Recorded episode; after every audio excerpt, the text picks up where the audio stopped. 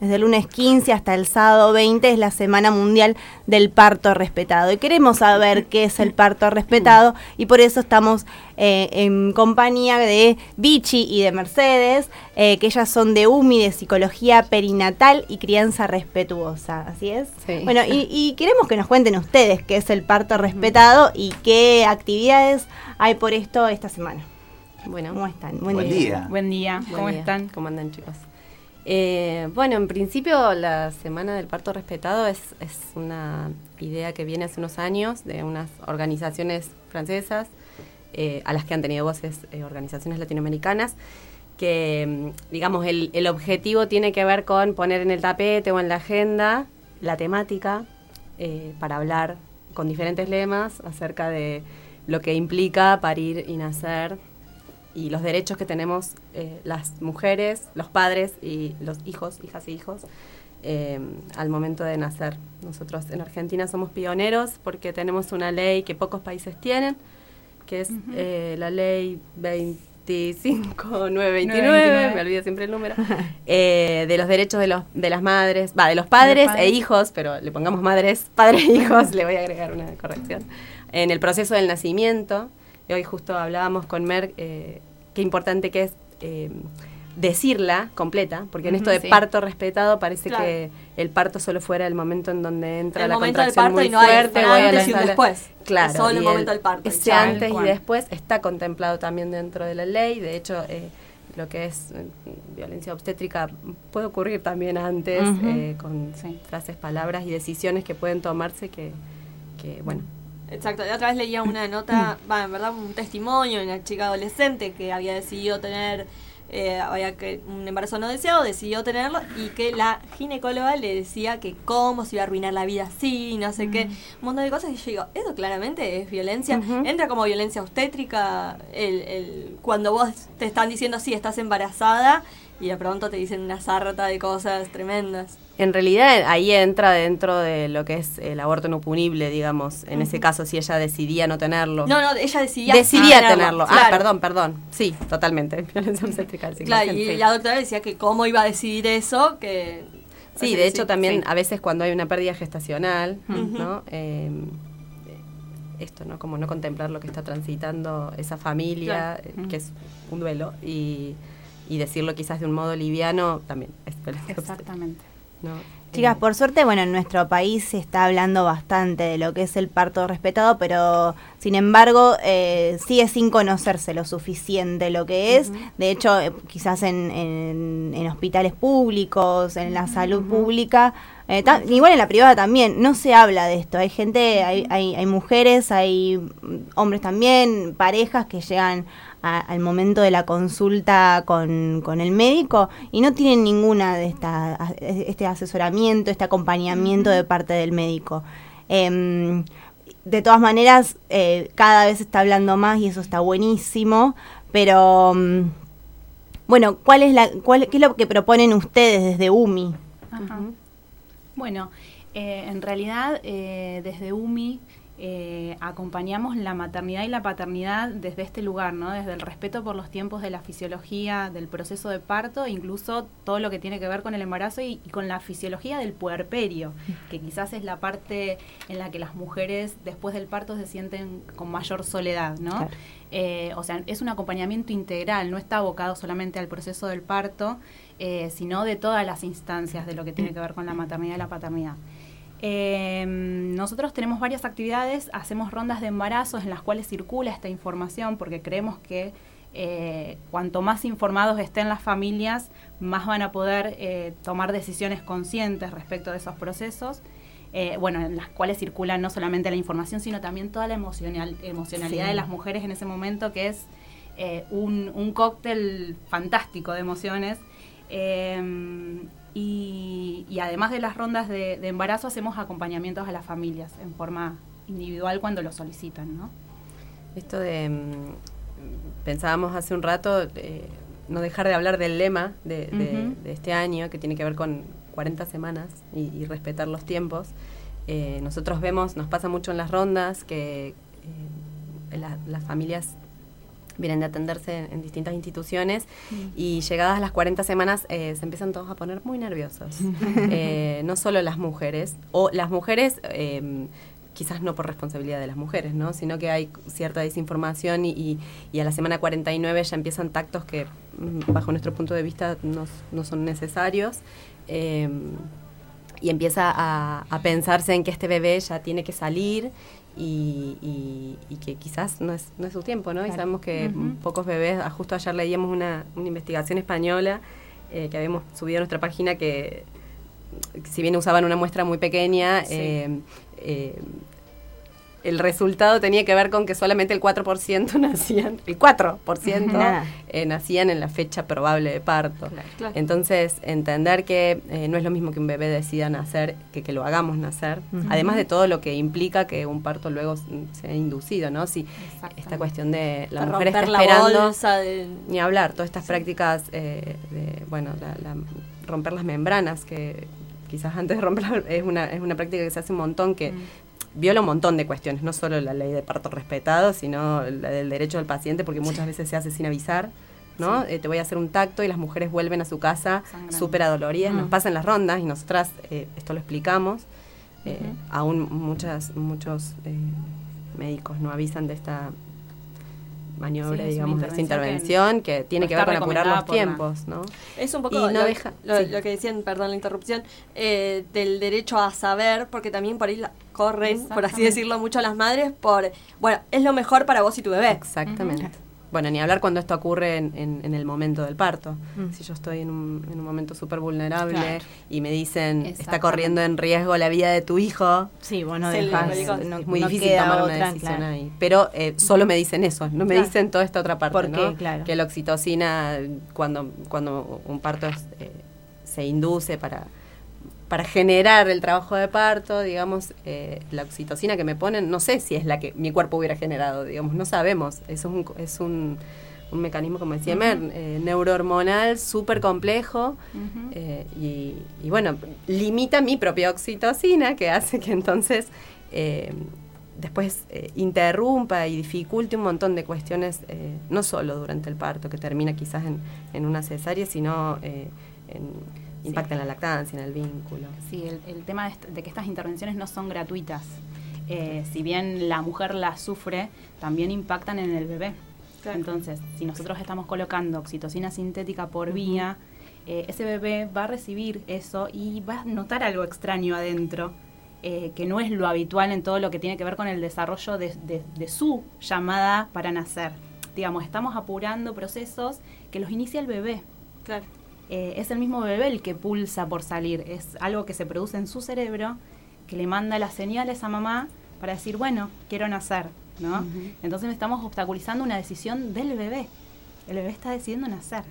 Eh, digo, estas intervenciones como también eh, complican no solamente la salud de la madre, sino también la salud del bebé. Chicas, esta ley, la ley 25.929, eh, está aprobada, está reglamentada, sin embargo en muchos hospitales no se lleva a cabo, no se habla, no hay ni siquiera un afiche que hable de qué es el parto respetado, qué es el parto humanizado. Es una ley vieja, eh, desde el 2004, que se aprobó, se reglamentó en el 2015, pero eh, ocurre esto que vos decís, y además es una ley que yo siempre me río porque digo, es una ley obvia. Digo, en ninguna parte de la Constitución a mí me prohíben parir en cuclillas.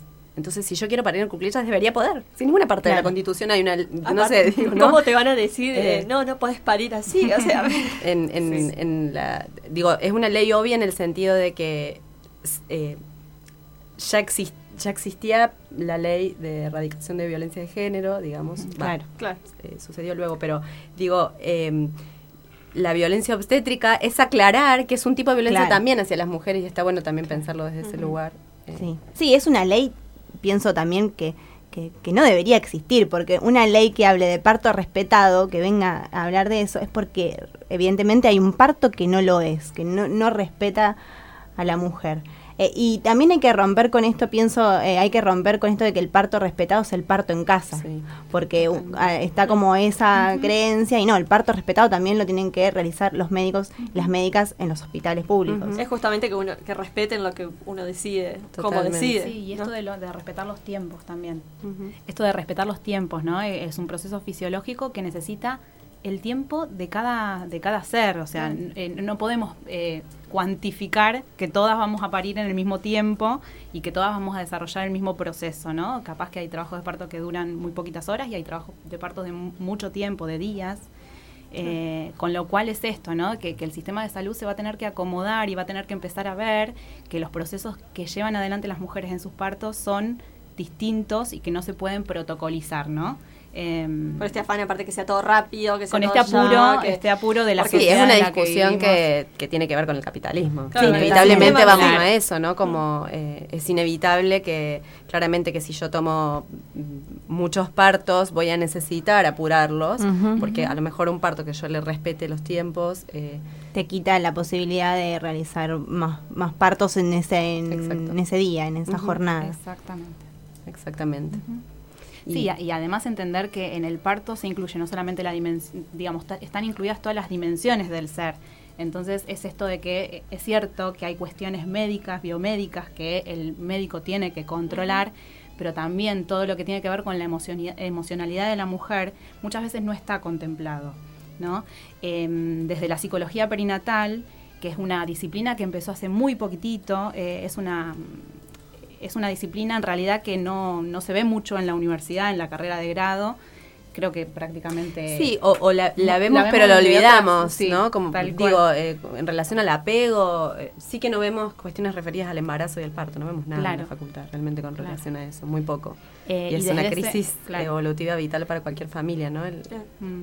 Y desde ese lugar creo que, que los profesionales de la salud, sobre todo los psicólogos, tenemos un lugar que empezar a ocupar ahí me parece que es, un escenario que se ha manejado desde, lo médico eh, y me parece que atendiendo esta integralidad del ser y de la mujer y en, ese proceso es necesario que empecemos a, poder acompañarlas desde este lugar, ¿no? desde el sostén, desde la, desde la mirada, capaz que esto desde los silencios y desde el sostener una mano, eh, no solamente en lo que es un parto fisiológico, sino también en las cesáreas. O sea, la, la función del psicólogo prenatal en una cesárea es muy importante.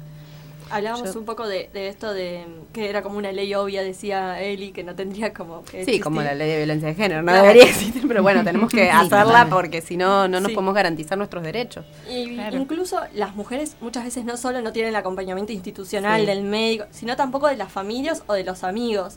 Yo cuando empecé a saber como un poco más del tema, que empecé como a hablarlo, pero yo hablo con algunas amigas que es como que eh, lo toman como como poco importante, por así decirlo, ¿no? Como bueno, pero el médico sabe lo que hace.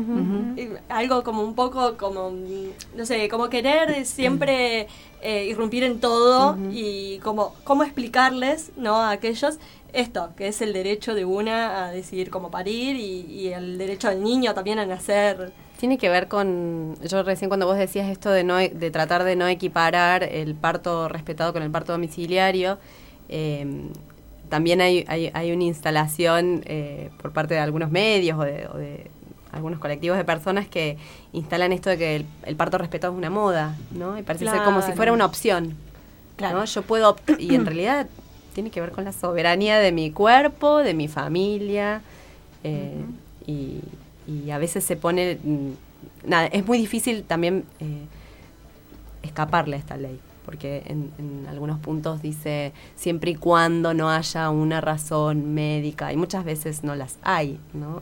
Claro, eh, la razón médica de la episotomía... Las eh, inventan. Claro, eh, es las estadísticas de episotomía son enormes y la OMS dice otra cosa.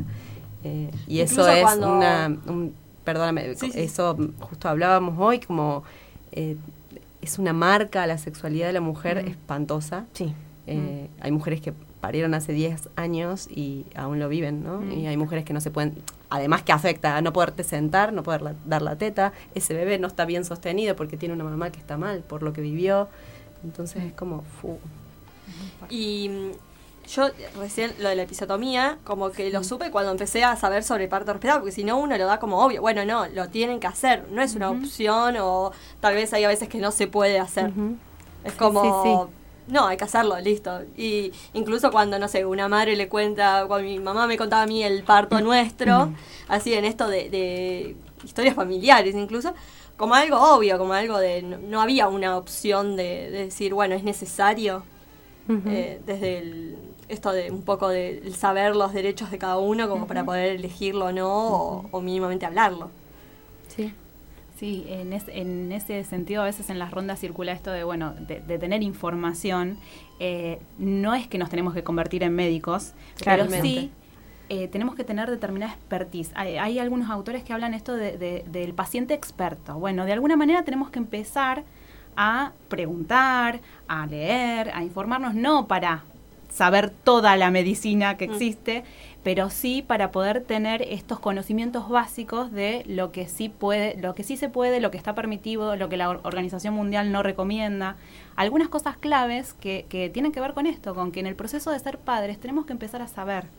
Eh, digo, si nos ocupamos de un montón de, cosas de nuestra vida, eh, no sé, preparamos nuestro casamiento con un montón de cosas, con un montón de preparación, digo, bueno, ocupémonos también del proceso de ser padres de esta manera, dedicándole tiempo, yendo a rondas, yendo, buscando información, buscando el profesional que a mí me, dé confianza. Necesitamos parir en un lugar que nos dé eh, seguridad, que nos dé confianza.